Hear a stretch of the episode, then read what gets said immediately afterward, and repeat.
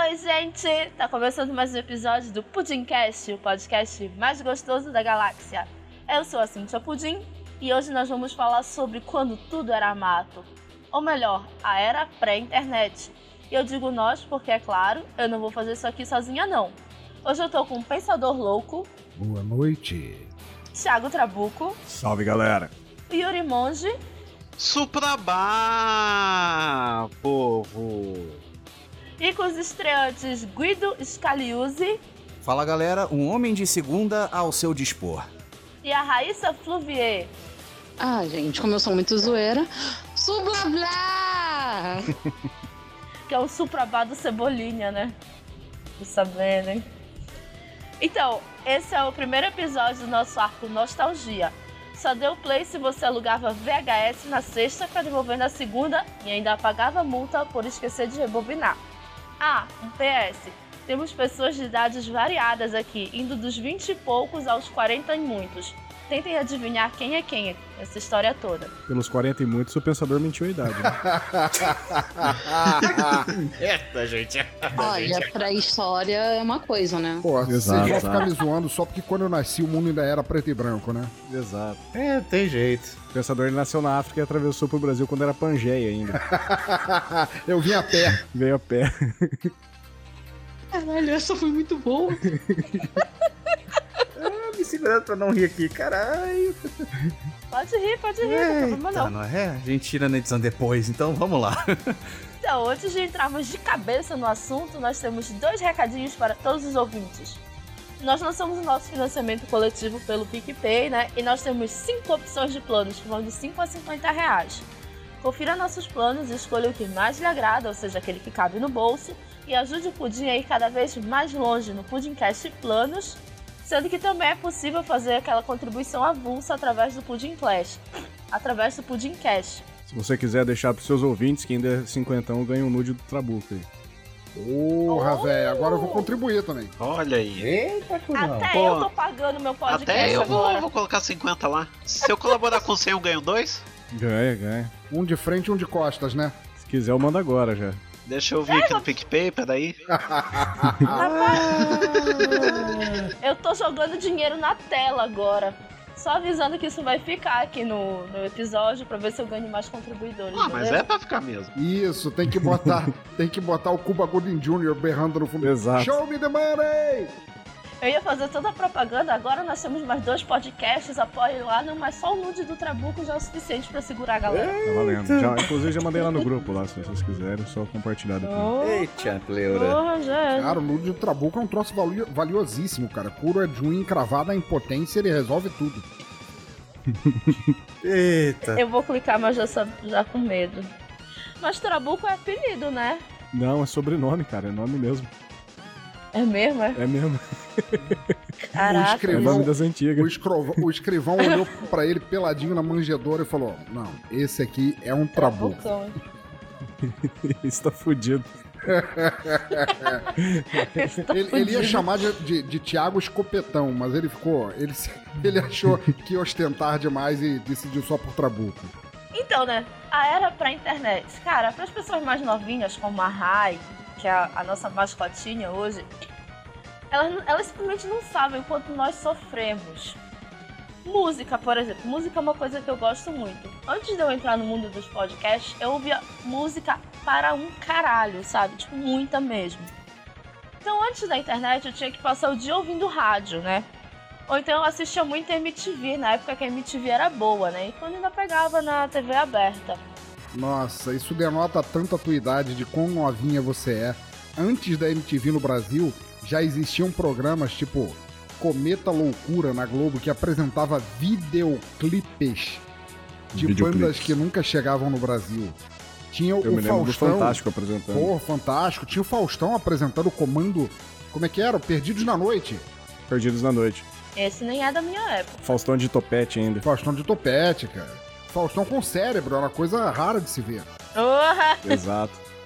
Eu, eu, me abstenho sobre isso, porque na minha era eu escutava CD e deu, quando eu cheguei na adolescência, que eu era aficionada demais por música, eu baixava na internet. Você ia na, na, na, na vintage, discografias do Orkut, né? Pois é, a Raí- Raíssa, quando começou, começou escutando CD e quando falaram pra ela que existia vinil, ela imaginava só o revestimento das poltronas, assim. Cara, eu, eu lembro de ir em sebo pra comprar fita cassete pra, pra, Puta pra que pariu. música, assim. Com certeza. É. Eu, eu lembro, eu lembro muito de conseguir música naquelas revistas de cifras, sabe? Aquelas violão e guitarra, aquelas Sim, coisas. Sim, sim, sim, eu lembro disso. Rock, É, eu Rock lembro que eu comprei- Brigade. eu Exato, aí tinha tipo o anúncio dos caras do Collar. Ele falou assim: ó, você quer comprar o nosso, nosso novo álbum aí? Manda no envelope, tipo, 20 mil cruzados, sei lá. E mandava o dinheiro pros caras, os caras devolviam fita cassete, sabe? Puta que pariu, Comprava cara, fita assim. maravilhoso. Exato. O que é cruzado? Não, não. Cruzado tudo bem, mas cólera não. Cólera é, é obrigatório é, conhecer. cólera obrigatória. Só uma coisa, eu conheço vinil, tá? Minha avó tinha os discos de vinil. Não, não. Você Vinil. perceba o quanto que a Raíssa acabou de humilhar o pensador. né? Eu me lembro do, do vinil, uma coisa da minha avó, que por sinal é a mesma coisa da tua época, né? Eu já fiquei feliz pela Raíssa ter dito minha avó tinha discos de vinil. Quando ela falou eu conheço o vinil, eu pensei que ela ia dizer minha avó se vestia toda de vinil pra ir pro baile dos enxutos. Oh! Porra. essa, essa voz é style, hein, cara. Eu moro do lado do clube do vovô e não tem nenhuma vozinha assim, não, cara. Opa! Não, mas assim, na minha época, notem que eu acabei de virar o Pernalonga com aquele topinho amarelo. Na minha época, Sim. eu ouvia rádio e assistia MTV pra saber o que tava bombando, né? E foi assim que eu conheci Californication, né? Que até hoje eu tô esperando alguém lançar um jogo baseado nesse clipe. Todo mundo lembra, a gente é geração MTV. Sim. Eu comprei vinil, eu comprei fita cassete, gente. Teve época que vendiam fita cassete. Com musiquinha, realmente. Aí eu comprei CD. E, sinceramente, eu achava maravilhoso ir na loja procurar os CDs das bandas que eu gostava. Só que assim, eu tinha muita vergonha de ouvir pedaços da música lá. Sei lá, as pessoas iam achar que eu era retardado ouvindo a música lá. Eu achava interessante ver os grupinhos que iam ouvir as músicas. Eu já não peguei tanto a época da galera ir ouvir vinil nas lojas. Eu peguei mais os CDs. Mas assim, quando eu saía de casa pra ouvir música, eu tinha um problema muito sério. Quando ainda era hype da, vida, da fita cassete, era ok, porque o Walkman era um negócio meio anti-choque, beleza, né? Mas CD, vocês passavam por aquele problema de ter que flutuar pela cidade porque o Discman não era anti-choque, cara? Era horrível. É, eu andei muito de bike. Quando, quando saiu o Discman, eu comprei um. Fui, fiquei extremamente decepcionado com isso, assim, sabe? E eu voltei pro meu saudoso Walkman do Sony La Fiesta, porque Porra, eu velho. continuava andando de bike e não parava, sabe? Era um set de pilhas, porque não existia pilha recarregável, era, era um set de Exato. pilhas por dia. Um Exatamente. sete nada, pensador. Acho que devia ser pelo menos uns dois ou três. Que, a, que equipamentos daquela época comia pilha que era uma beleza. E olha que eu já tive tanto um Discman É. aliás, com a tecnologia anti-choque e sem. Mas, cara, era um problema que aquele aparelho era grande pra caraca. Ah, não cabia no bolso, não cabia em nada, Uhum. inferno. Agora vem cá, já que vocês falaram em choque, anti-choque e tudo mais, eu quero fazer uma pergunta aqui pra, pra realmente fincar o ponto Você vai falar de do nostalgia. Lavoisier? Não, não, não, Lavoisier não. Já que vocês falaram no Ai, termo ai. choque, eu quero saber quem daqui usava relógio de choque da Cássio ou aqueles relógios Champion que trocava a pulseira e o núcleo do relógio era igual. E você usava a pulseira Cara, da moda por dia. Eu usei Champion durante muito tempo e eu tenho meus relógios da Cássio calculador até hoje guardado. Puta que pariu, cara. Muito bom isso. Eu tenho relógio que muda a pulseira até hoje, beleza? Só que é da Mormai. Nossa, que moderno você. Não, não, mas não era Eu troca-pulseira sou- igual do, do Champion, que você batia Não. assim, a pulseira enrolava no seu braço. E se você Eu pegasse tenho um um pu- relógio desses. uma pulseira muito velha, o relógio saía voando. A hora que você batia, fazia assim, tá, que a pulseira ficava, o relógio ia lá na. Sabe? que droga. Eu lembro na casa da minha avó tinha aqueles relógios de, de, de pêndulo, saca? Que daí ele fica batendo, faz tum, dum, dum. E a gente ficava segurando só pra ver até onde ele ia, assim. E o motor ficava crack, crack, crack, crack, crack. Porra, pode escrever. É, é, é carrilhão o nome disso. Aí quebrava o relógio, né? Ou Porra. seja, tu quase fudeu um relógio. Mas é impossível quebrar aquelas coisas velhas lá, cara. Até, até se marcar até hoje, tá badalando em algum canto por aí. Porra, é um sonho, cara. Cara, meu sonho é ter um, eu nunca vi e quero comprar ainda. Se eu ver um dia, eu vou comprar, sabe? vocês estão falando que acertar relógio cuco é difícil, é porque vocês nunca tentaram acertar o relógio do videocassete da casa de vocês, tá bom? Que isso, cara. Que isso. Ah, era só apertar meia dúzia de botão. Meia dúzia de botão. Cara, eu vou, eu vou contar uma história engraçada pra vocês. Isso que a Cintia falou foi muito legal, porque quando eu tava fazendo a, a faculdade de, de, de comunicação social, teve uma época em que o pessoal, os fabricantes de videocassetes, quando havia, havia o VHS tinha ganhado a guerra contra o Betamax, que era muito melhor, mas nunca pegou no mercado, por assim dizer, o pessoal acabou percebendo que o relógio, o display do relógio, era muito caro de colocar no videocassete. Então eles ousaram lançar videocassete que não tinham o aparato do relógio. Foi um fracasso comercial total, porque aquilo que trazia tranquilidade às pessoas era chegar na casa no escuro e olhar e ver a hora certa acesa ali no, vi no videocassete, no, no aparelho de, de, de VHS. O seu sempre Toshiba de 23 cabeças. Porra, porra. Sempre Toshiba, porra. pior que eu tinha um Ah, desses. quero o meu. Os nossos japoneses são melhores que os japoneses dos Oh. outros. Exatamente, cara. Mas isso, né, pra quem conseguia acertar o relógio, né? Pra quem lia manual de instrução, tipo eu. Eu era técnica de casa, porque só eu tinha paciência. Eu comprava qualquer coisa nova lá e ia eu ler todo o manual. Até hoje eu tenho essa mania. Nerd. Eu sempre fui com muito orgulho. Cara, eu fiz automação industrial porque eu comprava as coisas, eu desmontava e eu me virava porque, pra consertar depois. Então eu acabei aprendendo eletrônica, essas paradas. Formada em automação industrial na escola Minha Casa, né? Exato. E eu vou te falar, sabe o que era o melhor? A maior delícia dessa época era quando você tinha um, um videocassete em casa, mas aí, como era muito caro, você só podia ter um, mas você fazia amizade com algum vizinho que também tinha. E aí você ligava um ou outro com a velocidade EPS que fazia o- Sim, o- que o- grava 6 horas. né? seis horas de gravação e você conseguia gravar de videolocadora três filmes numa fita só, com uma qualidade Sim, pra você poder ter três filmes numa fita de, de VHS só, cara. Era uma maravilha isso. Eu lembro que eu tinha uma, uma JVC com EPS que tinha os três faces da morte, assim. Ela rodou todo o bairro aqui de Maringá, aqui, toda, toda a região. Caraca. Já que a gente tá falando de videocassete e tal, filmes. Vamos falar de filmes na era pré-internet, que com certeza a Rai não viveu. Mas antes de existirem os torrents, Netflix e YouTube, nós éramos reféns da Sessão da Tarde, Corujão, Cine Sinistro, Cine Privé, Cinema em Casa e outros. E quando nós queríamos assistir algum lançamento, nós tínhamos que ir ao cinema.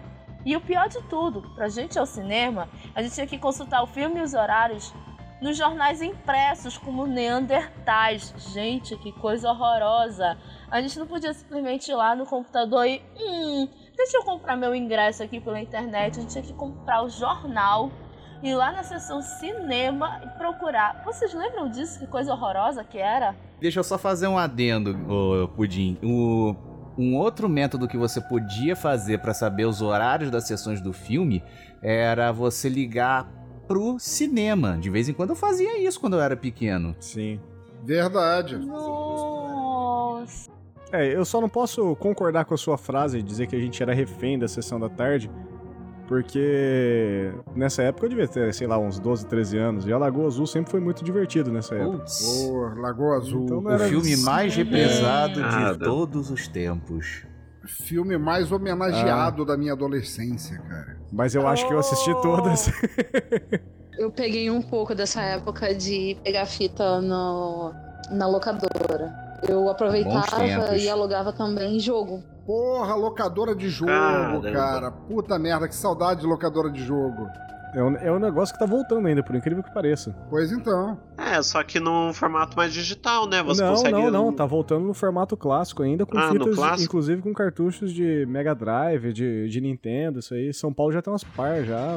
O o Eldak é um grande fornecedor disso, tá, tá vendendo bastante, bastante fita aí.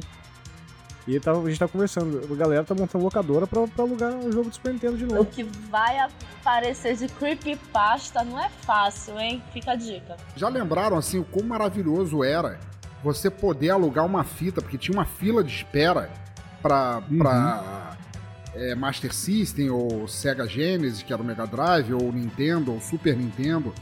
E Uhum. tinha sempre uma máquina na locadora de jogos que eles deixavam, você pagava por hora pra ficar jogando. E você ficava ali Sim. torcendo, cara, pelo cara que tava zerando Street Fighter 2, cara. Puta merda, loucura que era aquilo. Me dá um real de Top Sim. Gear. Ah, Isso. caraca, bons tempos. Na época que a gente até jogava. Deixa eu ver aqui, pegando os lançamentos. Ah, não sei o que. Ah, saiu um jogo tal, assim, juntava 5, 6 neguinhos só pra ficar na locadora pra jogar aquilo antes de todo mundo. Ô, maravilha. O jogo era até ruim, mas não importava. Estava lá. É, e gente, pra vocês que é, que reclamam que ai, porque os times brasileiros estão no PES e não no FIFA, na época a gente tinha o Superstar Soccer, Sim. que que você tinha que pegar as seleções e os times que só tinha nome mesmo, porque os jogadores não tinham nenhum nome real. Então você Na, jogava na verdade, eles tinham sobrenomes em geral. é, daí você jogava, sei lá, com, com jogadores totalmente inexistentes, mas baseados em jogadores É. reais na Eu época. lembro que eu tinha o Campeonato Brasileiro 98 e embaixo estava escrito assim, by Ayrton Senna.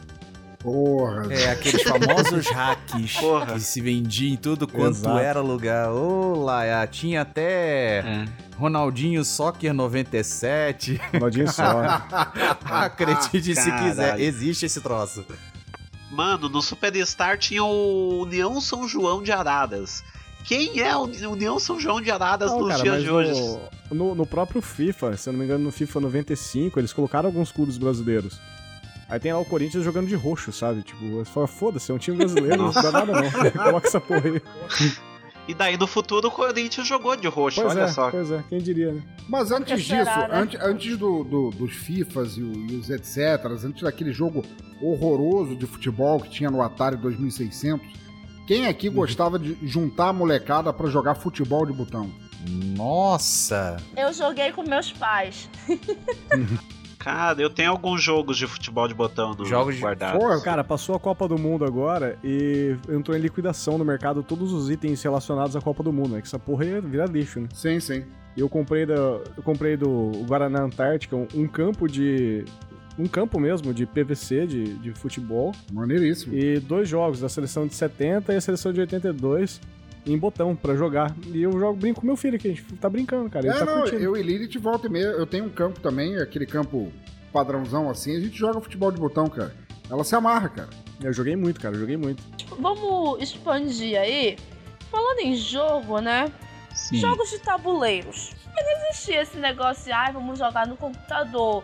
O máximo que a gente jogava, né, era pra internet, era o 3D Pinball, Uhum. Space Cadet, né? Free Cell, Paciência, essas coisas. Jogo de tabuleiro. Antes de virar moda, os, os boards. Não, quando nós chamava só jogo de tabuleiro, né? É, não era board games, assim. É. É, quando era só jogo de tabuleiro. Pô, War, Scotland Yard, cara.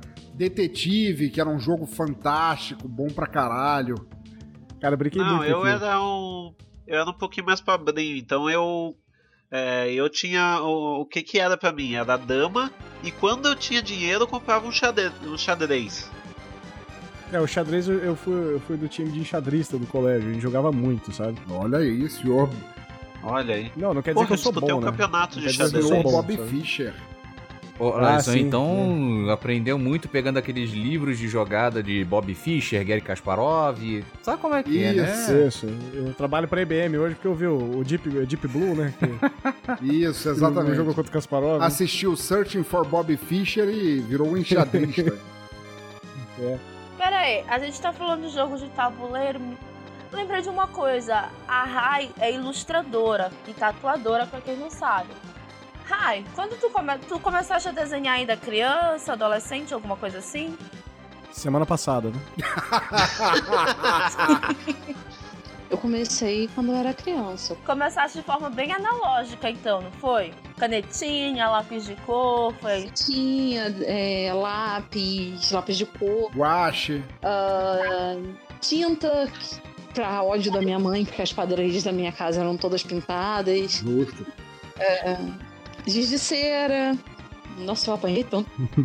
Ih, É, eu lembro co- quando eu era criança, assim, tipo, queria aprender a desenhar, pegava aquelas revistas herói, colocava um papel carbono em cima, passava a fazer o desenho e levava pra escola. Falava assim, ó o desenho do Cavaleiro do Zodíaco foda que eu fiz sozinho dentro de casa. Fiz do zero. tudo manchado de papel carbono, assim.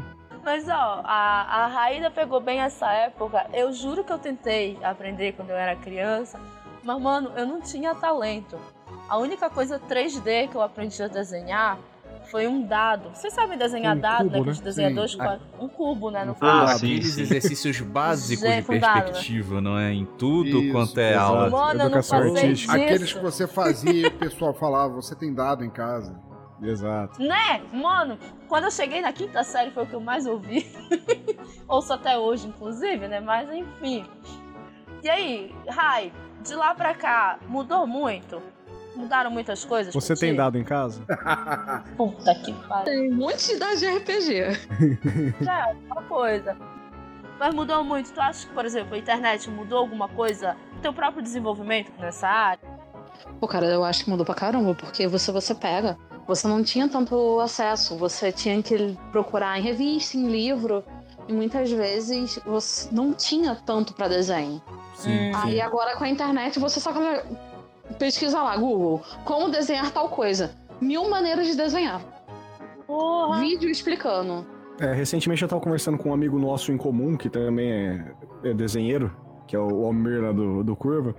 E ele tava falando que ele tá consumindo muito vídeos do muitas, muitos cursos daquele Udemy ou Udemy, assim, tipo, você paga 20 reais e o cara te passa uma técnica fodida de desenho, assim.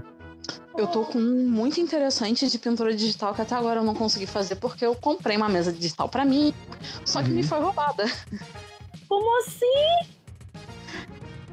É, tipo, era, a gente dividiu a mesa. Você mora no Rio, né? É. Ah, pode crer. Ah, tá explicado. Porra! Não, eu comprei em conjunto com uma pessoa, que eu moro junto, por sinal. Aí a gente virou assim, não, a gente divide. Tá, ele pegou a mesa, até agora não me devolveu. Ah, mas tá aí na casa. É. Só que eu não posso encostar que a pessoa fica com ciúme. Pode crer. Você não viu nenhum cachimbo de crack por aí, não, né? Na mesa existe ainda. Talvez se você chegar perto da pessoa segurando a faca, ela ceda um pouco mais. É, Não é. sei, da última vez, mesmo com a faca, ele rosnou pra mim. Agora, Raíssa, você falou de RPG e eu queria perguntar pra, pra todo mundo aqui. Eu não sei se todo mundo aqui é, já jogou RPG de mesa e tudo mais, mas não é do RPG de mesa que eu quero falar. Sim. Sim, caralho. Alguém chegou a, a jogar os livros-jogos de RPG, cara? Então, eu conheci, eu conheci RPG dessa forma. Eu lembro que no, no colégio que eu estudava teve uma convenção de livros e foi o Ziraldo lá, nosso que clássico, crasso Ziraldo. Foi lá, deu uma palestra tudo, depois da palestra dele ficou aberto pra galera ver livros, tudo e comprar. E eu não tinha dinheiro pra comprar nenhum livro, mas a galera tipo acabou comprando ali da minha sala.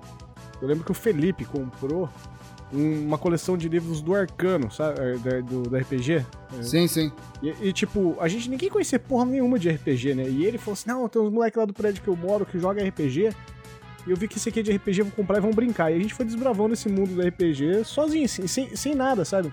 Pegou o livro do Arcano e a gente começou a bolar nossas histórias baseadas em cima daquela. Não, tudo Aí bem. depois foi entrando vampiro, essas coisas. Não, mas eu tô falando anterior a isso, quando existiam os livros-jogos, que era um livro que você ia lendo e aventura Ah, solo, que você jogava aquela Se você você for fazer isso, vá, vá pra, página tal, 105. isso, exatamente. Isso, sim, sim, sim. Porra, sim. era muito legal, cara.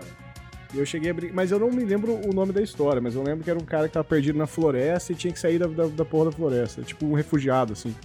Sei lá, caiu um avião, alguma coisa assim, e tinha que sair e buscar a civilização. Mas ó, eu puxei o lance de livro porque, né, antes dos leitores digitais, nós tínhamos que ir às bibliotecas e livrarias para comprar livros caros e pesados. E Sebos. sebos, claro. Né? E muitos de nós ainda fazemos isso, né? E vamos combinar, né? Cheiro de livro é melhor que cheiro de tela de tablet, de smartphone, de Kindle, etc. Não concordo? Mas o dia que Tome. lançar. O quê? Como assim? Tu vai dizer que tu fica cheirando teu tablet, teu Kindle, teu smartphone? Não, mas eu não preciso cheirar meu livro, eu gosto de ler no meu, no meu celular. Mano, olha o tamanho desse teu nariz, mesmo tu não querendo cheirar, tu tá cheirando. Obrigado, obrigado, obrigado. É, eu acho que elogio, é uma vantagem. Não, agora, pra, pro pessoal que tem, digamos assim, mania de quadrinhos e coisa e tal, a melhor coisa pra você pegar quadrinhos antigos de 1970, 1980 e lavar bolacha era justamente indo no sebo. Pera aí, pera aí, Guido. Ela vai bolacha ou ela vai biscoito? Porra. Ó, não, é, não vou aumentar essa discussão, não. Não, não.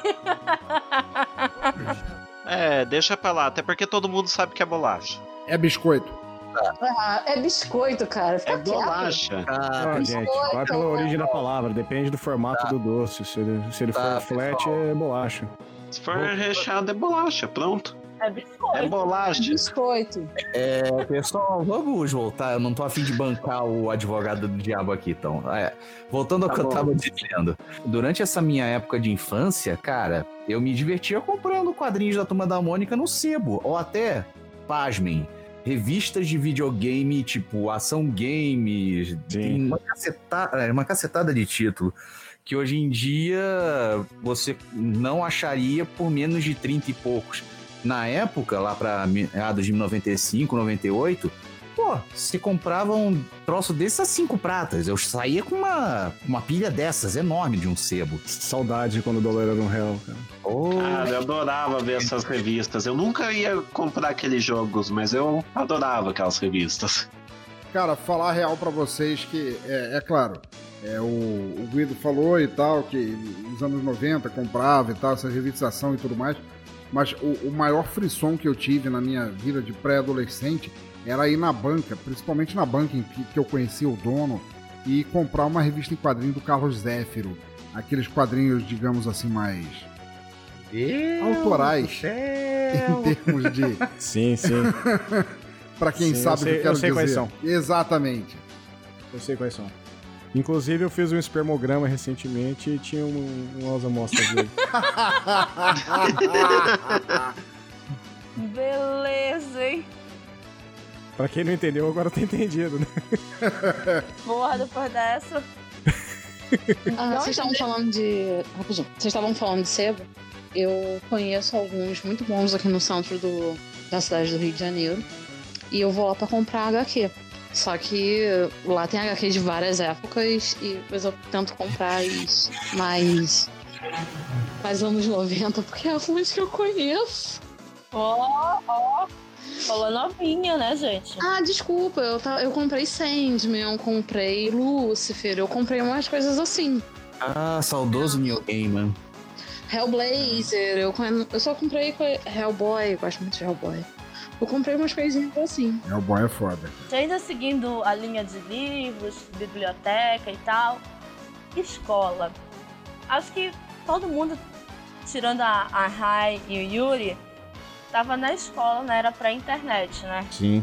Não, Então- eu também tava. Eu, eu passei o meu ensino prezinho, fundamental prezinho. todo e o. Maternal. Não, ensino Maternal, fundamental né? todo no meu caso. Primeiro grau, né? Porque eu fiz primeiro grau, desculpa, né? Pô, que bom pra vocês, cara. Porque pra mim o nome não era nem primeiro e segundo grau, cara. Era ginásio e científico. Eu estudei, eu estudei o SPB e Educação Moral e Cívica, cara. Mas segundo o meu avô, era melhor porque era militar. Puta que pariu, cara. Estudou com o Bolsonaro, isso, sacanagem. Então, né, nós sobrevivemos aos trabalhos escolares sem o Google. Vocês acreditam? Nosso repositório padrão de conhecimento se chamava Barça e Delta Larus. Almanac abriu. Enciclopédia Conhecer. Almanac, nossa. Nossa. Nossa. Cara, eu lembro que uma vez eu já usei um super trunfo pra usar, ah, de referência como ah, para dados geográficos. E a galera reclama da Wikipédia hoje, né, cara? Falar nisso, você tem dados geográficos em casa? É, essa piada nunca vai morrer. Claro que não. Mas olha, vocês sabem o que era mais marcante, né? Nos tempos do colégio, a gente precisava marcar trabalho na biblioteca para consultar aqueles livros todos empoeirados e sempre tinha uma bibliotecária muito puta com a tua cara te olhando e pedindo "Shh, silêncio, entrando na biblioteca, como se tu quisesse sair da tua casa, tamanha três horas da tarde, os desenhos passando lá na TV e tu muito puta fazendo o trabalho com um monte de gente vagabundando, né? E a porra da bibliotecária fazendo "Shh", pra E ti. normalmente, como era de praxe, era um só que fazia o trabalho e o resto só assinava o nome, né? Exato. Eu, eu estudei num colégio de. um colégio católico, né? Durante um período da minha vida. Caraca. Período só. Expulso? Fui. Convidado a me retirar. Não foi expulso. A minha, a minha irmã também já foi convidada a se retirar do Exato. jardim de infância. Pô, sorte de vocês, cara. Eu fui expulso de três colégios, cara. Eu fui de dois só. Cara, eu, eu me lembro que nesse colégio, tipo, a gente não tinha informação, nada, né? Tudo molecada crescendo na rua, né? Devia ter uns 12 anos, mais ou menos. Aí chega o molecada e fala, não, vamos lá perguntar sobre... De uma forma delicada, né? Vamos perguntar sobre o órgão sexual feminino, né?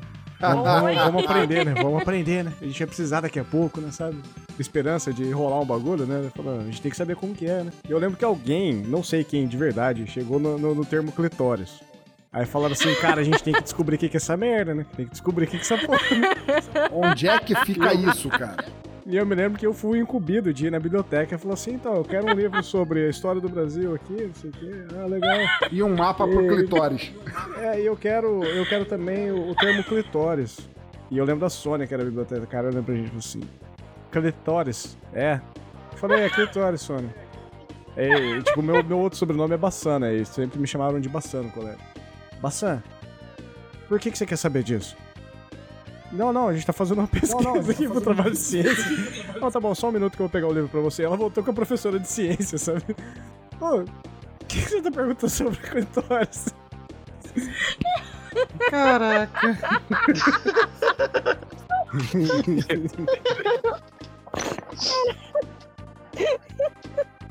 É, a gente levou um esporro e eu não soube o que era o clitóris naquela época. Caraca. Quatro filmes que não sabem até hoje. Vocês são péssimos. Na minha época de escola, eu comecei já com um pouco da internet quando eu já tava mais adolescente, então eu ajudava assim. Eu pesquisava, eu tinha um computador na época. Eu era uma das poucas que tinha computador em casa. Uhum. A nerd não, eu tinha um. o Meu tio, ele era. Sempre foi voltado muito pra parte de TI, então ele. Ele que tinha um computador, ele só pesquisava pra mim. Ah, Nerd! Foda-se! Não. Meu tio foi o Ah. primeiro que teve dinheiro pra bater punheta com outra coisa. É diferente. Mas quando ainda era pra pesquisar em livros e coisas do gênero, eu não precisava ir pra biblioteca porque a minha avó era professora de história.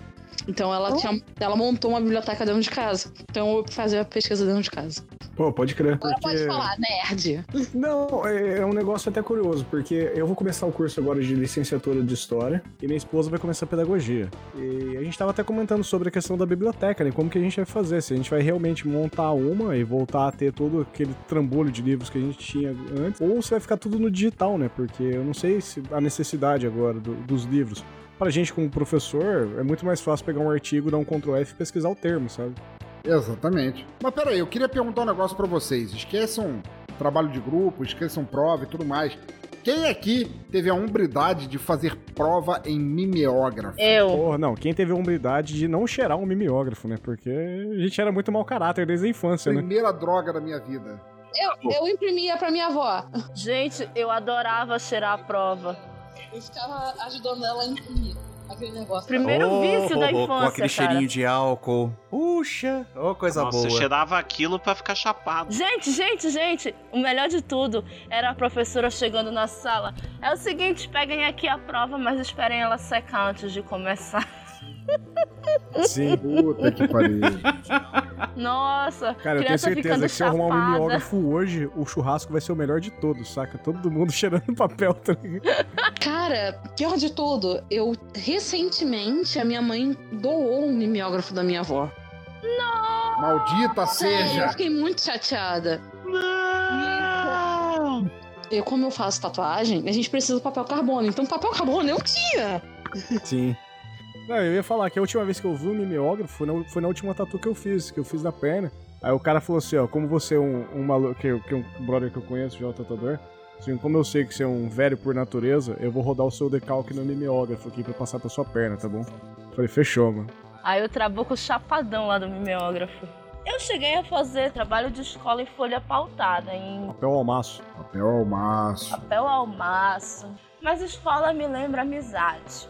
Vocês lembram, né, que na era pré-internet, nós encontrávamos os nossos amigos pro rolê, né, pro lanche, show, cinema, sei lá, pra qualquer merda. eram bons tempos, né? Parecia que a gente tinha tempo, né, pra ver os amigos. Uhum. Vocês notaram que hoje em dia a gente não tem mais tempo pros nossos amigos? A amizade hoje em dia é a gente tá sempre marcando no WhatsApp, ah, bora se ver, saudades. E a gente fica marcando, marcando até a gente morrer, né? É, a galera que eu tô nesse rolê que eu- a senhora sabe que eu tô no empenho de virar skatista, né? Aham. Me segura. Eu, tô- eu quero tirar o lugar do Bob Burnquist daqui uns 50 anos. E eu tô. Essa galera que eu tô andando é uma galera que eu conheço, tipo, desde os meus 8, 9 anos de idade. A galera da rua, assim, que, que a gente se conhece desde sempre. E a gente tava conversando na semana passada, a gente sentou lá tomando cerveja e falando, tipo, eu tava de bike e falei, cara, mó trampo, agora vou sair daqui, vou ter que ir de bike lá pra casa. E tipo, é perto de um, de um local de eventos que a gente sempre ia, no, no Tribus aqui, que é um bar de rock, o único bar de rock em Maringá que sempre teve. E falou, caralho, velho, os caras falaram, antigamente você saía da sua casa, vinha a pé pro rolê, chegava, curtia a noite inteira, saía daqui, ia, comia um dogão a pé, depois voltava pra casa quando ia pro outro canto ainda, sabe? Bicho, isso é impossível acontecer. né? É, a gente, primeiro que a gente fica cansado, né? Porque a gente tá velho. Segundo que não tem mais tempo. 24 horas do dia já não aguentam mais, não cabe tudo, né? Não, mas, não, mas não é porque a gente tá velho, não, é porque hoje é muito mais fácil pedir um Uber, sabe? Tipo, o molecada faz a já não vai a pé também. Também tem isso, né? Mas assim, é, a gente não tem mais tempo pra fazer nada, a gente não tem mais tempo pra encontrar os amigos. Uhum. É culpa da internet? Talvez, né? Porque a gente tá sempre conectado, a gente tem que estar sempre disponível pra todo mundo 24 horas por dia, né? E se a gente não tiver, a gente começa a ter transtornos de ansiedade, começa a ter fomo, né? Que eu não sei se vocês sabem. É aquele transtorno que é o medo de estar perdendo alguma coisa, quando a gente não tá com o celular. É, e as redes sociais sempre nos dão a falsa impressão de estar participando da vida dos nossos amigos, mas na verdade a gente está sempre stalkeando eles, né? A gente tá vendo ali a distância, as viagens, as- os encontros com os outros amigos, a gente ainda fica puto com eles, né? Porra, tu saíste com fulano e tu não me chamaste, tu nunca tens tempo, né? E aí, porra, é escroto. A gente não tem mais tempo pros amigos, a gente não tem mais tempo pros rolês, a gente fica só marcando e assistindo Netflix em casa. Então, antigamente, as amizades à distância, cara, amizade à distância, não era pra internet, era um negócio supimpa. Elas resistiam graças a ligações e cartas. Nossa. Mas assim, é, isso é velho. Eu mandei muita carta, ainda na minha adolescência, para minhas amigas. E correio era naquela época funcionava, né? Eu não pagava um rim pra enviar uma carta, porque hoje em dia, caralho, mano. O Penso até tava me falando que quando- ele pode mandar uma carta pra qualquer lugar do país, né? De Santa Catarina pra qualquer lugar do país, por 95 centavos. Aqui pro Pará é 5 paus pra ele mandar a carta. foda, Porra, Sim, tá. Ah, é? É que vai o soro antiofídico junto. vai tomar no cu, tá? A título de recomendação, quem souber o que é torrent, ou quem não quiser que vá se fuder, que vá procurar, existe Google pra isso. Eu queria recomendar muito que todo mundo, é, entre os participantes Cuidado que aqui. a Polícia Federal tá em cima, hein? Opa! eu, queria, eu queria recomendar muito um filme que todo mundo deveria assistir, tanto os ouvintes quanto os participantes aqui do podcast, que é um filme com o Anthony Hopkins, bem mais novo, que tem um título açucarado. O, o título em inglês é o, é o nome da livraria, é o endereço da livraria na qual o filme se passa, mas no Brasil ele veio com o título de Nunca Te Vi, Sempre Te Amei. E é uma história de romance todo relacionado através de cartas entre uma colecionadora de livros e um bibliotecário, que era o Anthony Hopkins. E é um filme bom pra caralho pra mostrar exatamente como era esse mundo antes da internet, em que as pessoas se relacionavam, às vezes, de forma muito mais é, firme, muito mais profunda do que pessoalmente com alguém, usando simplesmente o poder da escrita e das cartas pra isso. Eu recomendo muito esse filme. Cara, tipo, eu concordo, mas eu, eu não sei se. Tipo, por exemplo, vamos, vamos dar um exemplo prático. Ok? O, o senhor, senhor pensador, o senhor sabe que eu- você é uma pessoa que eu tenho autoestima e que eu amo do fundo do meu coração. Senhor Igualmente. É um amigo meu particularmente mesmo, um amigo particular. Cara, que eu posso a qualquer momento falar todas as coisas. E a gente se conversa o quê? Uns 5 anos já? Por aí. Por aí. E quantas vezes eu te vi na minha vida pessoalmente? Duas. Uma. Uma só, não, uma só. Duas. Ah, duas, duas. Duas vezes. Duas, Cara, dois É ouvindo. um duas vezes sirigaito mesmo. A primeira vez não significou nada pra você. É que a gente bebeu muitas duas vezes, cara. é, não, é que na segunda Muito. vez. É que na segunda vez a gente dormiu junto, né? Outro papo, né? A gente tem esse contato e a gente tem um, um romance do, da era antiga, da comunicação, do, do esforço que nós tínhamos. Eu lembro de mandar cartas para os meus amigos da Inglaterra, para meus parentes que estavam nos Estados Unidos, e os caras devolverem. Mandava carta para os brothers que foram pro Japão, Calara 4. Aqui tem muito DKSEG aqui na minha cidade, na região. E, e, cara, é a mesma coisa que a gente faz hoje. A única diferença é que demorava um pouco mais só a comunicação, sabe? E, mas a gente não se via também, né? É que talvez, por ser tão raro a chance de tão rara a chance de fazer isso, a gente talvez desse mais valor. Hoje em dia a facilidade é tão grande que tenha perdido o valor justamente do contato com alguém que às vezes está tão distante assim e você uhum. não, a gente não consiga perceber a joia, a maravilha que é da imediatividade, se é que essa palavra existe, de poder contactar alguém do outro lado da porra do mundo. Mas sim, a gente continua fazendo isso até hoje. É, rede sim. social serve para isso, e-mail serve para isso, e hora que ninguém mais usa e-mail, e por aí vai. A gente tá gravando online com alguém do Pará, cara. Porra, ah, cara. Vão se fuder, vão, porra. é muito mais longe que o Japão. Porra, é mais longe que Marte. Ah, porra, vão tomar no cu. É, mas fazendo um complemento então, dá para dizer que a gente meio que com a internet, ok, a gente deixou de falar com quem tá próximo. Mas é porque a gente achou gente que seja próximo com a gente, por exemplo, a gente tá aqui por causa do tema podcast, querendo ou não. Uhum. A gente achou gente próximo da gente que tá longe. Exatamente. Pois é, mas assim, é, antigamente a gente conseguia manter esse contato com pessoas próximas, mas que estavam distantes, né? E às vezes era um contato que levava dias e a gente ficava naquela ansiedade. Puta, sabe o que, que eu lembrei? Eu não sei se vocês participaram disso. Vocês ligaram para disques amizades, essas coisas assim? Cara, disque amizade, aqueles troncos roubados em que você pegava o telefone e ligava para um número da. O Guido vai lembrar da, da, da finada Telerge e tinha 50, 60 pessoas falando ao mesmo tempo. Sim. Aquilo ali foi um preâmbulo de rede social, cara, completamente anárquica, cara. Era maravilhoso. Era assim, era um tronco inutilizado que alguém descobriu e quantas pessoas ligassem para lá, para aquele número, podiam coexistir no mesmo tronco de linha ao mesmo tempo. Então você não pagava pelo pulso daquilo e você podia ficar horas falando com dezenas de pessoas que estavam ao mesmo tempo que você não sabia quem era, que podiam usar os nomes que quisessem e todas falando ao mesmo tempo para se conhecer. E isso foi final dos anos 80. Pode crer. Basicamente precursor do Hangout. Não, no, no, nos anos 90 teve isso também. Eu me lembro, eu me lembro de, do, do de, de, regravar sons com. Acho que com, com o lado R do fone de ouvido, que servia como microfone se eu plugasse ele. Isso. É, e eu lembro da gente gravar o tom do telefone em casa e levar no orelhão pra discar depois, sabe? Pois é, Puxava cara. Puxava o orelhão, dava o play na fita e ele discava, saca? E porra, ligação gratuita. Ligação gratuita.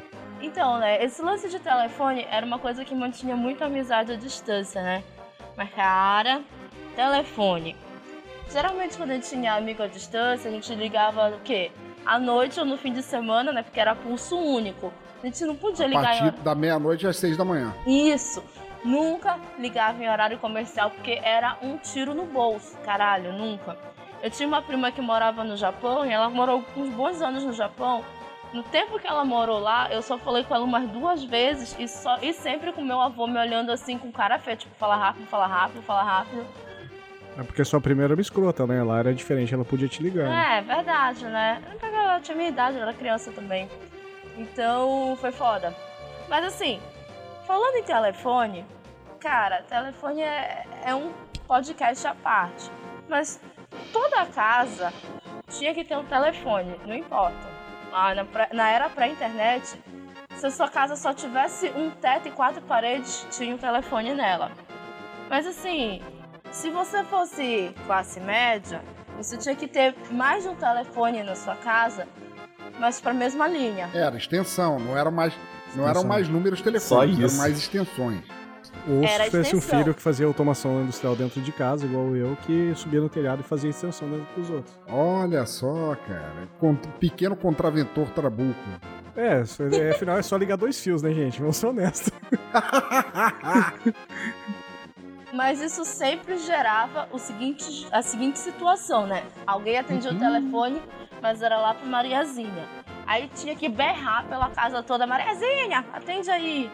Aí a Mariazinha atendia, e berrava lá do outro lado, né? Chega aí, eu já atendi. Meu, era a casa toda, o dia todo isso, enfim. Sempre tinha uma casa com isso. Aí quem já era mais high society, né? Tinha mais uma linha na mesma casa, né? E normalmente tinha um, pelo menos um telefone sem fio. Só que nunca dava para fofocar por muito tempo porque a bateria não aguentava. Era no máximo meia hora e aí a pessoa tinha que sair correndo com o telefone com fio, telefone fixo, que não dava. Mas isso quando o telefone já era barato já, né, cara? Eu lembro Sim, quando, tipo, por, por volta de 93, 94, por aí, meu pai teve uma doença séria. Meu pai tinha uma empresa. E ele achou que ia bater as botas e tudo. Ele fez o, o testamento, né? Não, não é nem. Como não é testamento que fala, é outro nome. Mas, enfim, Inventário. inventário, isso. E tinha duas linhas telefônicas da empresa. Ele colocou de herança pra mim. Uma linha telefônica pra mim e outra pra minha irmã. Cara, linha telefônica era tão cara que, era- que você entrava em concessionária pra conseguir uma. É. Era um troço absurdo. Ele tinha uma empresa e era as linhas da empresa. Trapou com um negócio que eu queria, talvez você, entre todos aqui, se lembre. Da mesma forma que você fazia lá as duas ligações no telhado de fio e tudo mais. Sim. Alguém aqui lembra do Videolink? Pra quem tinha um videocassete na, na casa. Videolink era um aparelhinho que você comprava em camelô que permitia você ligar no videocassete e caso você tivesse mais de uma televisão em casa, permitia você transmitir é, via antena para as outras televisões de casa o que você estivesse assistindo no videocassete. Alguém lembra disso não? Que maravilha Cara, o- tecnológica, eu não conhecia. O mais, o mais legal disso não era a praticidade de você colocar um filme pra rodar na TV do teu quarto e todo mundo poder também assistir na sala, etc e tal. O mais legal disso era a putaria, porque, porra, adolescente é, é uma maquininha de inventar merda, da gente alugar um filme pornô na videolocadora, colocar pra rodar no videolink, colocar um bombril na ponta da antena pra ter mais amplitude e de repente todo mundo Ah, ele transmitia por, por não, VHF? É isso, exatamente. o O HF, HF. né? E de repente todo mundo no prédio ou na vizinhança que tivesse que sintonizasse o canal 2 ou 3, que era uma estática vazia, de repente pegava uma fudelança ali no meio do e não sabia por quê. Sim. Rai e Yuri, vocês que são os mais novinhos daqui, vocês viveram essas coisas na, na era pré-internet? Dessas besteiras aqui que a gente falou até agora, o que foi que vocês mais pegaram? Cri, cri, cri, cri. Putz, vamos lá. Telefone, pelo menos? Telefone fixo? Sim, o que eu me lembrava bastante é que era assim. Geralmente quando tinha dois telefones na casa não era pra. Não era simplesmente duas pessoas ligando ao mesmo tempo. Era uma pessoa ligando Era extensão. E, e dependendo onde tava, atendia. Eu adorava pegar um do- dos telefones e ouvir a conversa da, da minha mãe e do meu pai, por exemplo. Justo. Oh, temos um Sherlock Holmes aí, hein? né? Tanto é que, assim, quem, eh, quando atendia dois telefones ao mesmo tempo, por exemplo, a ligação ficava mais silêncio. baixa. Daí a minha mãe se perguntava, ué, por que, que o, outro lá tá muito baixo? Pois é, cara, quem nunca fez isso, cara? A voz ficava baixa. E tu, Rai? Ah, essas coisas todas não. Eu peguei um pouco do te- telefone, pra mim já era normal. Tanto que eu acho que o início mesmo foi do. Eu peguei mais foi o início da internet. Que Hum. eu achava divertido pra caramba o início da internet. Cara, posso contar uma história bizarra de telefone? Não. Aí. Não, não, uma história bizarra de, de amizade. História de amizade, história de amizade. Não, vai, fala. Eu- toda vez que eu pegava o telefone pra ligar pra alguém, dava linha cruzada. E sempre caía com, com- na mesma casa, assim, eu sempre conversava com o mesmo cara. E esse cara, é, esse cara chama Evandro. E a gente acabou virando brother. E um dia a gente falou, ah, vamos, vamos se encontrar aí, vamos, vamos, vamos sair juntos. Cheguei e cola aí. Ele morava nos prédios aqui perto de casa. E eu cheguei lá e ele simplesmente, ele, por um acaso do destino, ele era amigo do Olha que era amigo meu do colégio. E, tipo, virou nossa roda de brothers, assim, saca? Tipo, eu conheci o cara por causa de linha cruzada, já conheci o Odak, só que não conhecia os amigos dele. E eu descobri que eu conheci um dos melhores amigos dele por linha cruzada por um ano, assim, sabe? Acabava que eu ligava pra pegar linha cruzada e ficar trocando ideia com o cara. E a gente ficava trocando ideia a tarde inteira, assim. Porra, os cartões de, de orelhão, quando chegaram, eles eram ultra, eram ultra decorados. Isso virou E ultra colecionáveis, né? objeto de, de coleção e tudo mais. Cara, eu trabalhava Eu numa tinha uma papelaria. coleção e de ti- cartão. É, eu trabalhava numa papelaria e tinha uma pasta que você vendia que cabia o cartão de Eu telefone. tenho. Era, é, é, Eu tenho Aí, tá coleção. vendo? não, mas eu tenho coleção de cartões telefônicos japoneses. Olha só, mas é porque, mas é porque cartão telefônico é novidade no Pará agora. Exato. Não, vamos se fuder. Eu tenho coleção de cartão telefônico japonês e de cartão postal japonês. São lindos de morrer. Antes do, car- Antes do cartão telefônico, né, a gente tinha as fichas, as famigeradas fichas de telefone público, que como o próprio nome diz, né, público. A gente tinha zero privacidade nele. A gente conseguia um pouco de privacidade nas cabines telefônicas, mas eu acho que cabine telefônica é uma coisa que só, só existe em filme e naquele desenho Futurama, que na verdade É. eram cabines de Cabelo de suicídio. suicídio, né? Aqui Isso. nunca existiu. É. Aqui você Pois é. ficava com fila de gente atrás tentando falar e você tapando o bocal assim pra ninguém ouvir o que você tava conversando. Cara, eu só vim em aeroporto, É. só cabine, cabine mesmo aqui no Brasil. Sim, sim. Na verdade, lá, lá em Londrina tem, porque assim, Londrina, eles pensam que são Londres por causa do nome Sim, Londrina. Pois é. Então eles botavam umas cabines que nem. Ainda tem até agora, é ponto turístico lá em Londrina, que é igual a Aquela as vermelha. cabines telefônicas lá de. lá de Londres. Ah, Eu me lembrei agora das maiores surras que eu tomei de policiais quando eu era criança. oi? Criança não, adolescente. Porra, quem nunca? Aqueles famosos atraques de adolescente que você leva uns tapas na orelha. Foi porque eu tava tomando um refrigerante de 2 litros, eu tava esperando o corote chegar pra misturar, né? Aí você toma, eu ia jogar fora os, os quatro dedos, eu tava tomando. Aí chegou o atraque, todo mundo, mão na, mão na grade, aí, pá, pá, pá, pá, pá, o que você tá tomando aí? Toma um tubão. Aí o policial pegou e falou, porra, mas é só tubaína. Falei, é, mas que eu tomo tubaína é grande, é 2 litros, é um tubão, né? E aí... É um tubão imã. eu apanhei igual um condenado, mas... Cara, Policial não, sem senso de humor, né? É, eu acho que eu ia apanhar bonito se, é, É fazendo tipo o dia que eu perguntei pra polícia florestal se ele usava serrote, sabe?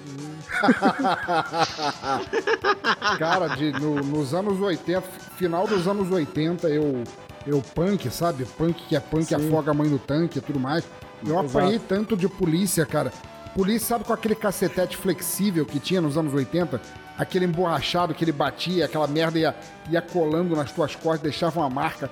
Parecia que lanhava a tua espinha, cara. Puta merda. Eu não sei, cara. é- é- é- as crianças de hoje têm muito mais bom senso do que a gente, sabe? Pois é, Talvez a internet fe- fez isso com elas, né? talvez tenha feito. Cara, a gente já, eu já parei uma viatura quando eu tinha uns 16 anos, pedi pra pegar um cara na frente de mim, a hora que o policial fechou o cara e pegou.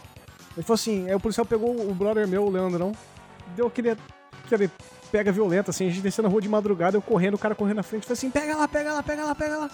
Aí foi lá e pegou o cara, aí o policial dando o atraque do cara, eu cheguei do lado, se fudeu, mano, se fudeu, se fudeu. Ai, que Por nada, sabe? A gente tava correndo de besta, de bêbado. Cara, a, a gente era, a gente era muito retardado nos anos 80, cara. A molecada, cara, com quem eu cresci nos anos 80, cara, em, em avenida, assim, garrafadona e tudo mais, a gente chamava táxi. O cara fazia mil mirabolâncias pra chegar perto da gente. Quando o cara chegava perto da gente, a gente perguntava as horas pro Ah, cara, sabe que eu lembrei? Nessa época, vocês chegaram, a pedir, vocês chegaram a pedir pizza pro amiguinho? Pizza na casa do amiguinho é um clássico, né? Porra, claro, cara. Maravilhoso. Cara, quantas vezes a gente, a gente ia lá nos prédios que, que a galera conhecia- se conhecia. Aí sempre tinha aquela treta no, no futsal, né? Brigava com alguém, falou assim, ô. Aí acabava o cara ia pra casa. Pô, vamos pedir um ex-soba lá pro cara, tá ligado? Vamos pedir uma chegava- pizza. Chegava o entregador. Ah, é que daqui que pediu ex-soba? Não. Aí chegava uma pizza depois. Não.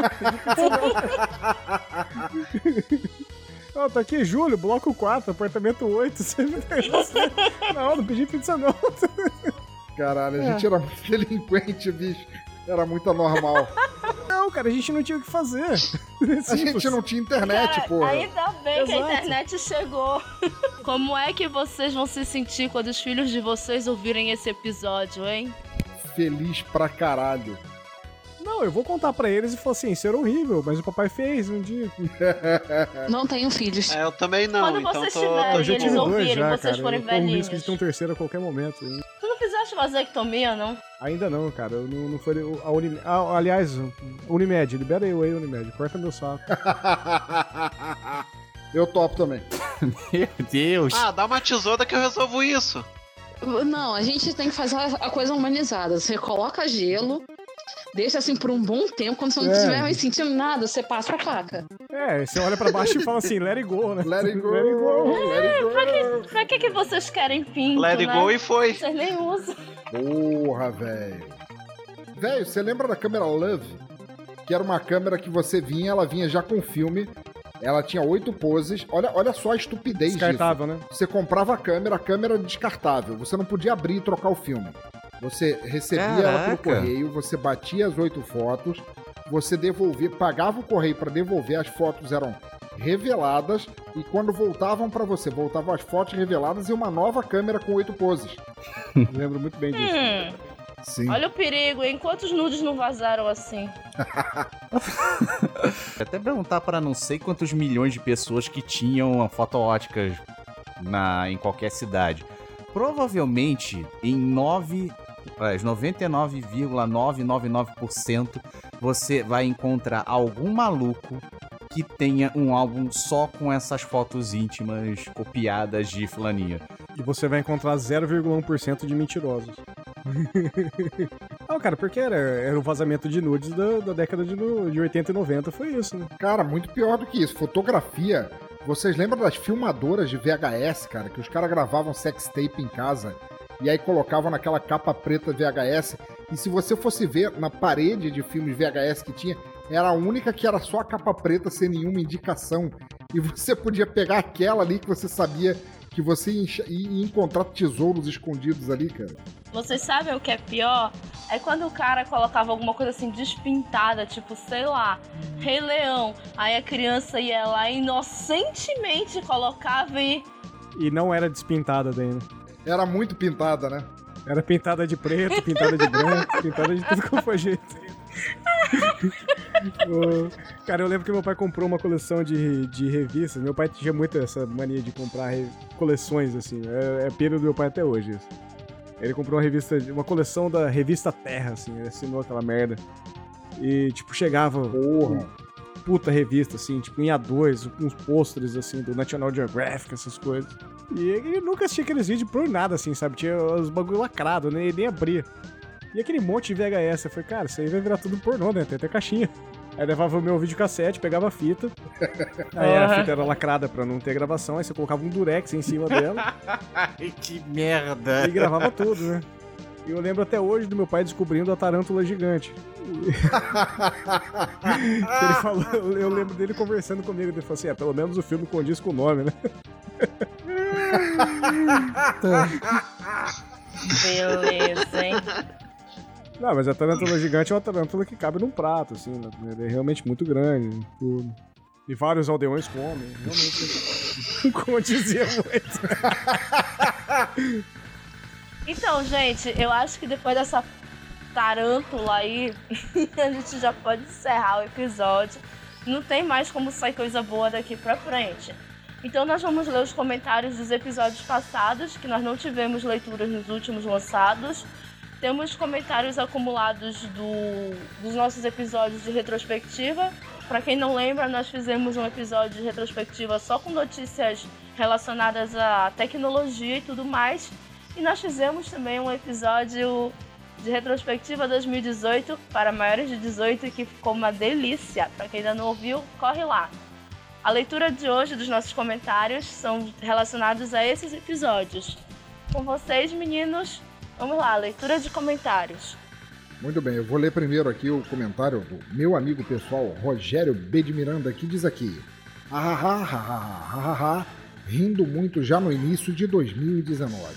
Já começo me sentindo honrado por ver uma notícia que compartilhei por aqui. Descubro, desculpa, descubro o termo barranquear e já associo ao pobre cantor Ovelha.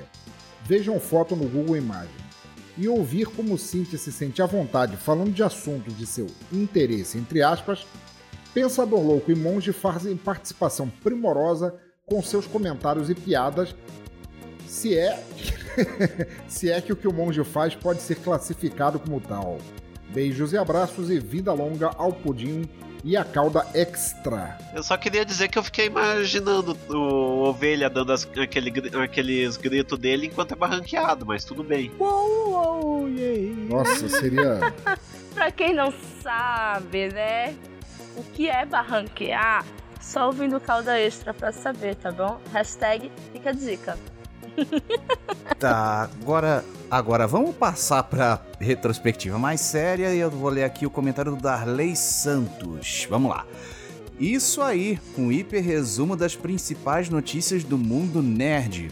Perfect! Astronomia, tecnologia, mídias sociais, histórias, museus. Vocês fizeram um belo apanhado, hein? Pelo que eu andei ouvindo do último. dos últimos retrospectivas, hein? Mandaram ver. Vamos nessa. Pode mandar o próximo. Boa. Antes de ler o próximo comentário, eu queria fazer um adendo. E queria parabenizar o, o Rogério e o Darley, porque são caras que sempre comentam em podcasts. E pra quem faz podcast, a gente precisa de caras como vocês, cara. Pode Obrigado mesmo. Vocês estão sempre dando, dando apoio moral. aí. Exatamente. E o próximo também é do, da retrospectiva séria, vamos dizer assim, né?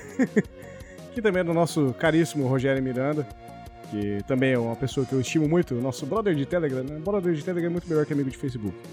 E de WhatsApp. Exato. E ele disse: Fala galera, bela retrospectiva. Sobre o carro no espaço contaminado, imaginem se as bactérias e vírus pegam uma tempestade cósmica. Se transformam e voltam à Terra com superpoderes para se vingar dirigindo o carro? Sinistro, né? Tá. É parte do argumento do Quarteto Fantástico. Mas se for melhor que o- os dois filmes que fizeram do Quarteto, já tá valendo. Feliz Natal, Ano Novo e lembre-se de 2019 será o ano do podcast. Isso aí, cara. Feliz ano novo pra você, Rogério, e pra todo mundo que for da sua família também.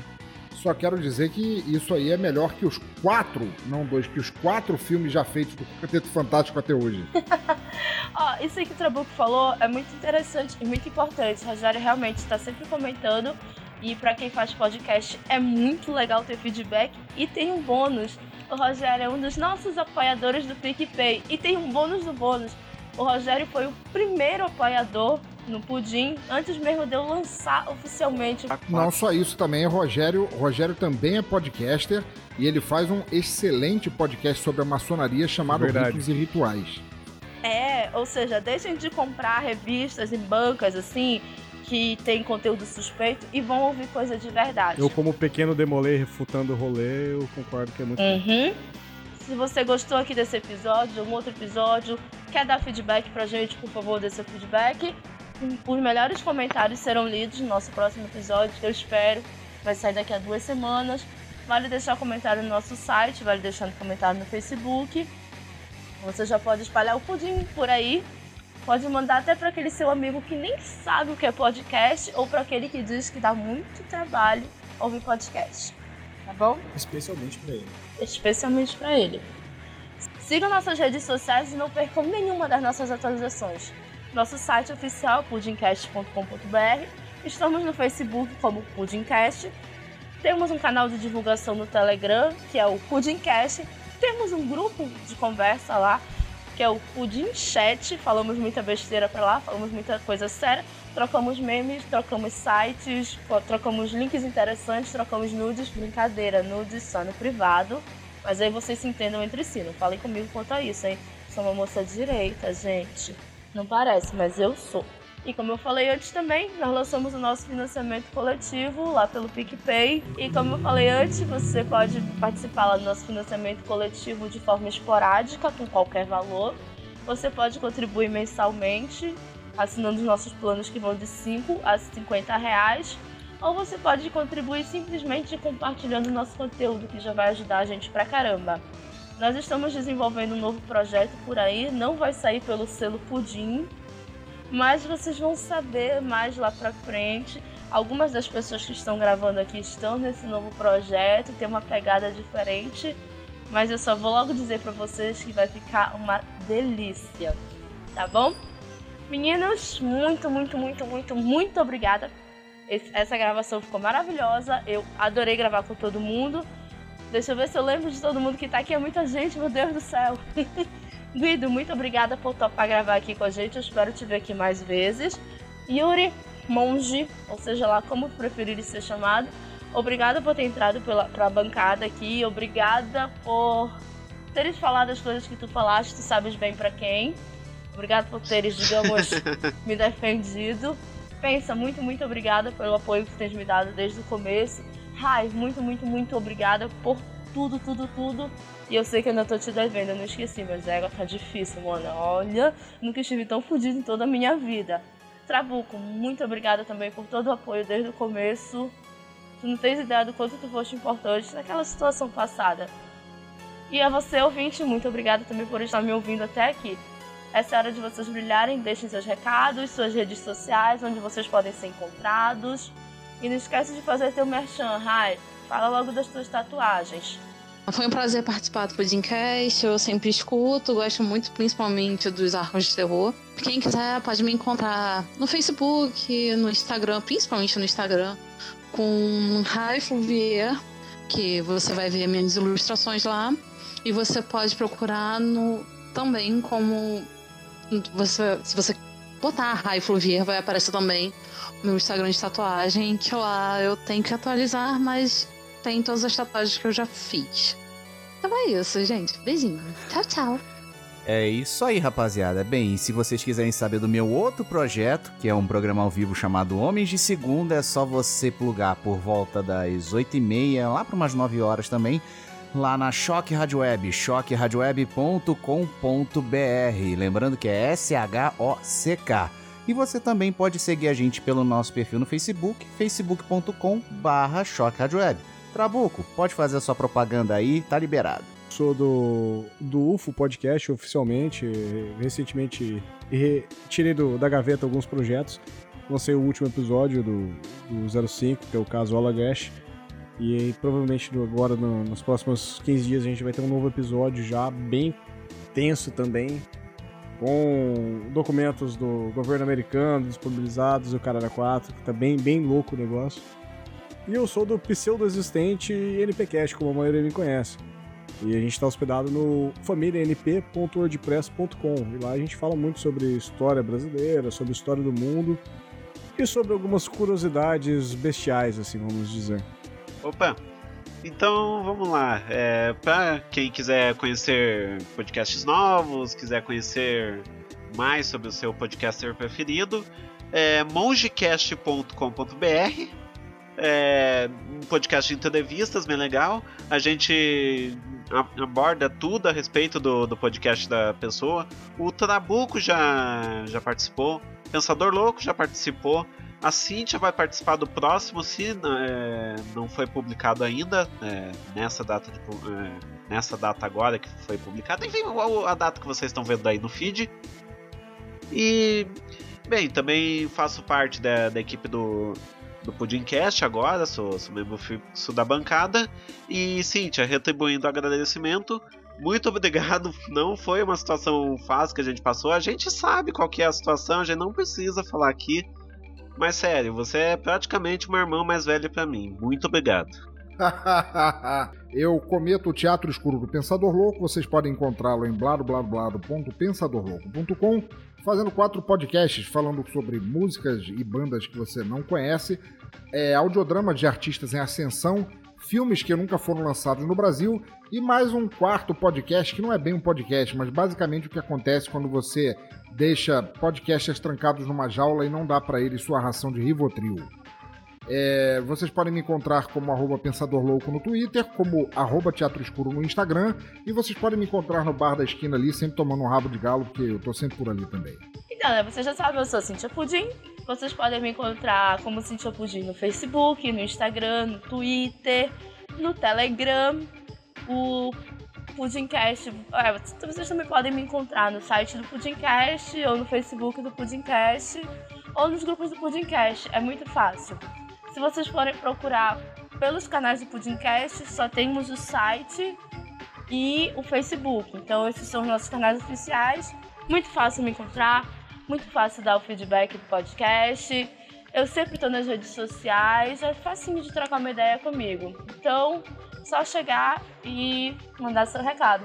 Novamente, muito obrigada pela participação. Vejo vocês no próximo episódio, seja de calda extra, pudim amarelo, pudim cast ou esse nosso novo projeto. Então, beijos, pessoas. Valeu, galera! Valeu! Tchau! Valeu, galera. Um grande abraço e até mais. Fui! Beijos! Beijo, beijo. Tchau, tchau.